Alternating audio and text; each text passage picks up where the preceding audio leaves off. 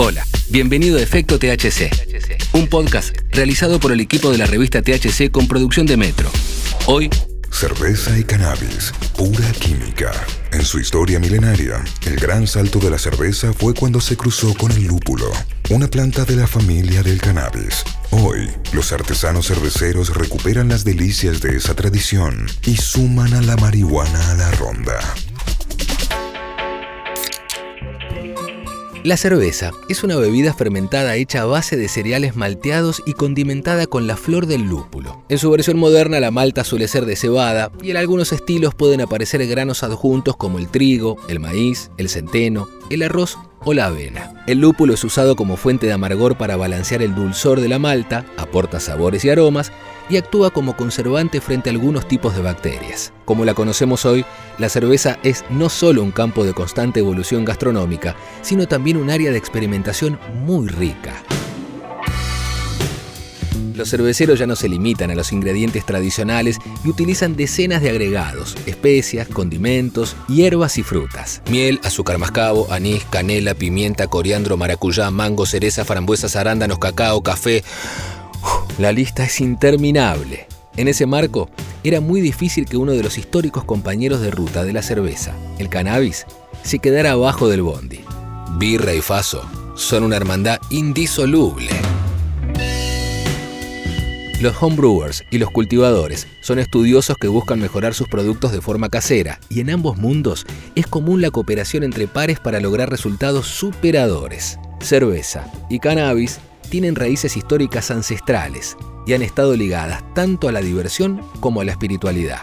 La birra lleva lúpulo, que es una canabácea con compuestos aromáticos muy similares a los de las resinas de un cogollo, y sobre todo van increíblemente bien juntos. ¿Cómo nadie iba a intentar hacer una cerveza canábica? Arqueología cervecera. Se estima que las tribus de cazadores y recolectores en los valles de los ríos Tigris y Éufrates ya tomaban una bebida que hoy llamamos cerveza de gruel o gachas. En la época, hace unos 10.000 años, se elaboraba una mezcla de granos y agua que tenía una consistencia suave y cremosa. Alguien se la debe haber olvidado unos días por ahí, las levaduras salvajes que se pueden encontrar en la naturaleza la fermentaron y le otorgaron esa propiedad intoxicante tan llamativa. Donde no había alcohol, ahora lo había. Hace 7.000 años atrás, el pueblo que hoy conocemos como sumerios se estableció en los valles de la Mesopotamia asiática, la llamada Media Luna Fértil. Allí desarrolló la agricultura como una necesidad ante una población en aumento cada vez más difícil de alimentar. Las técnicas de producción de bebidas alcohólicas también se fueron perfeccionando. Se suele hablar de que el primer momento importante en la historia de la tecnología cervecera es el proceso de malteado de granos que permite bebidas con más cuerpo y más graduación alcohólica. Los sumerios ya lo dominaban. Los egipcios también tenían una fuerte cultura cervecera. Hacían varios estilos de birra y tenían usos distintos, desde recreativo hasta ceremonial. En el lejano oriente los suelos decretaron que el grano más popular fuera el mijo.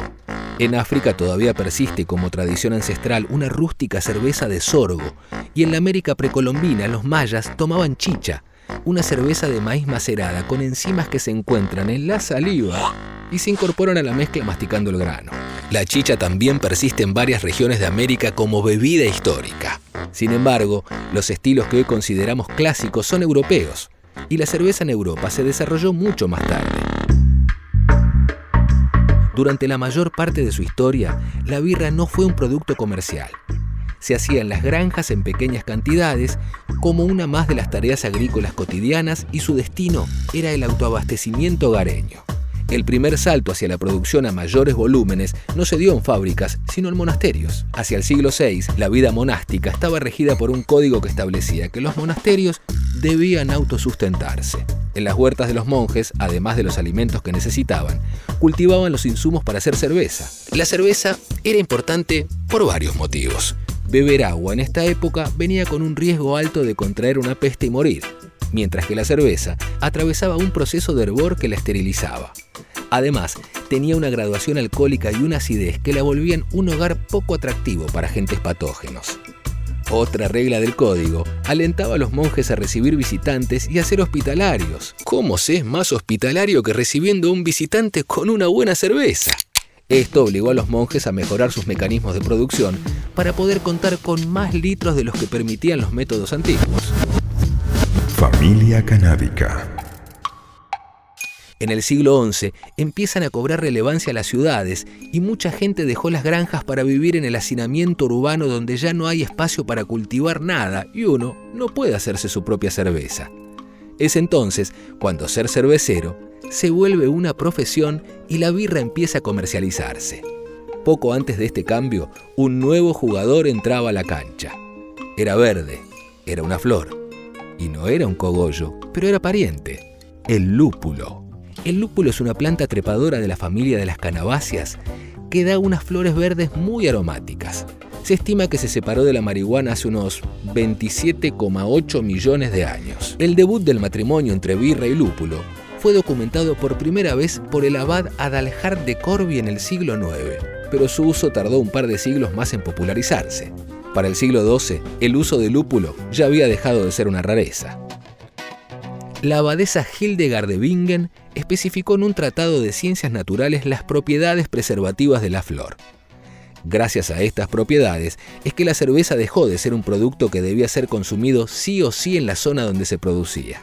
Así, gracias a la incorporación del lúpulo, muchas regiones pudieron conocer bebidas de otros lares y enriquecer sus propias ofertas. La primera cerveza en ser exportada salió de las costas de Bremen, Alemania, en el siglo XIII y solo pudo hacerlo gracias al plus antibacteriano que le compraba el lúpulo. Un siglo después, la trepadora amarga se empezó a estandarizar. El país más reticente a adoptarla y el último en sumarse a su fiebre verde fue Inglaterra. Recién a principios del siglo XVIII se volvió un estándar de producción. Curiosamente, es el mismo país en el que no mucho tiempo después se inventó la Indian Pale Ale, IPA, la madre de todas las cervezas altamente lupuladas del mundo. Si los dos primeros avances fundamentales en la producción de cerveza habían sido el malteado del grano y la incorporación del lúpulo, todavía faltaba un tercer descubrimiento científico que cambiaría a la birra para siempre.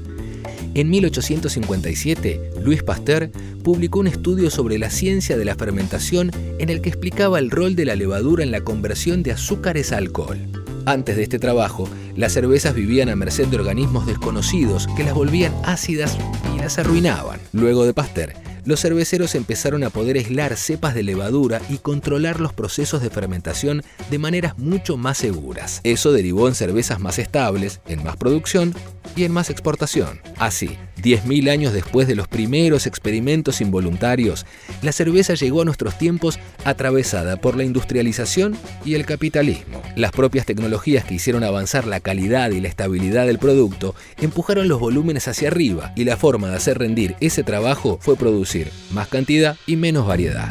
Por otra parte, las grandes guerras que destruyeron Europa en el siglo XX pusieron serias limitaciones a la producción cervecera. La poca cebada disponible era muy requerida para alimentar a la población y los fabricantes tuvieron que bajar la concentración de insumos. Los europeos, acostumbrados a cervezas fuertes, fueron de a poco adaptándose a graduaciones alcohólicas e intensidades de sabores menores. El mercado se fue configurando hacia algo más parecido a lo que conocemos hoy, Pocas empresas, grandes y muy poderosas, produciendo cervezas muy similares, livianas y de baja intensidad. Es en este escenario en el que el regreso de la cerveza artesanal irrumpe como una revolución. La canilla cerrada. En Estados Unidos, entre 1920 y 1933, el alcohol estuvo prohibido en medio de un discurso conservador que encontró a sus principales referentes entre las filas de la derecha religiosa, pero que se extendió a varios actores sociales, las bebidas alcohólicas fueron sometidas a una campaña de desprestigio. Así como la prohibición del cannabis en el marco de una supuesta cruzada moral que terminaría en la actual guerra contra las drogas justificó la criminalización a movimientos disidentes y extraños del orden social, el alcohol atravesó un proceso similar durante los casi 14 años que duró la prohibición, y al igual que lo que sucedería con el cannabis a partir de la Marijuana Tax Act de 1937, el mercado negro creció rápidamente para colmar la demanda de los que podían pagar su suplemento de licor ilegal. La cerveza pasó a ser un producto clandestino y su calidad sufrió cambios tan dramáticos generando intoxicaciones que dejaron muertos a su paso. Durante la época de la ley seca, un debate inundó los medios estadounidenses y un gris legal le dio esperanza a muchos fabricantes, la cerveza medicinal, con muchas menos bases científicas que la marihuana. Algunos defendían la administración clínica de cerveza por sus valores relajantes y nutricionales. La enmienda constitucional en sí solo prohibía el alcohol con fines bebibles, pero dejaba abierta la puerta a usos no recreativos, por lo que durante un tiempo la gambeta a la ley se dio en los consultorios la Corte Suprema tuvo que intervenir para limitar cuánta cerveza podían administrar los médicos hasta cantidades ínfimas, una pinta cada 10 días, que no alcanzaban para satisfacer la enorme demanda. Así la esperanza de la cerveza legal se hizo humo y el mercado negro se empoderó. Para cuando la ley seca llegó a su fin, los paladares estadounidenses ya estaban acostumbrados a las birras diluidas y con poco carácter, mucho más rentables para la industria y mucho más aptas para la producción masiva. Devolverle el sabor a la cerveza sería una tarea que arrancaría desde las bases. En Europa, por la presión de los consumidores para volver a tomar sus bebidas tradicionales. Y en Estados Unidos, por la inquietud y empuje de los cerveceros caseros, que empezaron a fabricar ellos mismos las birras que no podían conseguir en el mercado. Su búsqueda iniciada a fines de los 70 hizo que pasaran de la cocina al garage, del garage a pequeños galpones y de pequeños galpones a inmensas fábricas. Tiempos de alquimistas. En semejante auge expansivo, las microcervecerías buscan diferenciarse y uno de los métodos que utilizan es la búsqueda de nuevos perfiles y sabores. Y ahí está el cannabis. La fiebre empezó en Europa en 1996, cuando el gobierno alemán levantó la prohibición sobre el uso de cáñamo y la cervecería berlinesa Beer Company lanzó Turn, una cerveza con extracto de hemp. En 2001, la fábrica bávara Weissenhof hizo lo mismo con Cannabis Club Sud, en 2005, República Checa, el país con mayor consumo de cerveza per cápita del mundo, vio nacer sus propias variedades de la mano de Conopy, Valley Beer y otras. Donde los híbridos birrafaceros realmente explotaron y subieron la vara bien alto fue en Estados Unidos. Una de las pioneras fue la californiana Humboldt Beer Company en 2009 con su Brown Hemp Ale, elaborada con semillas de cáñamo tostadas.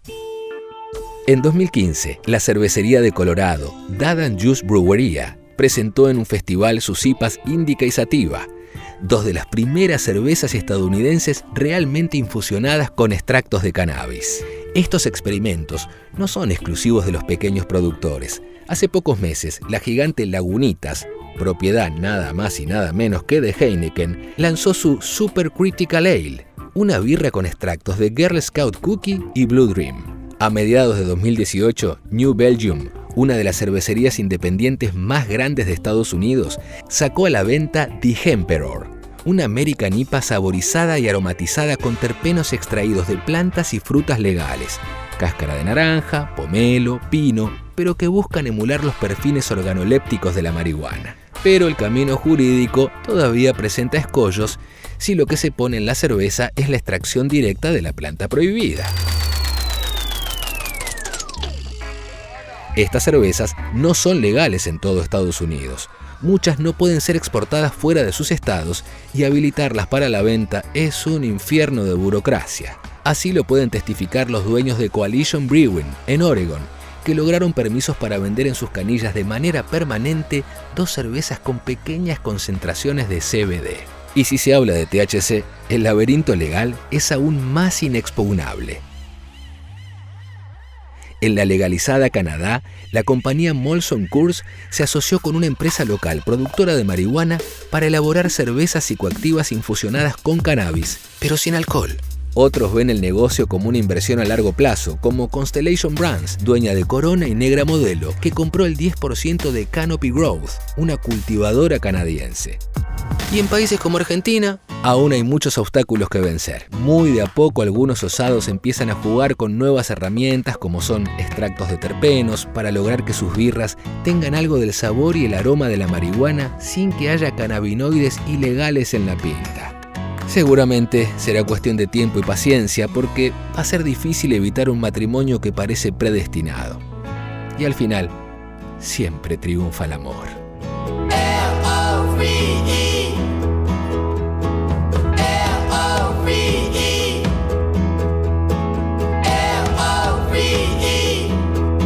Cerveza y cannabis, pura química.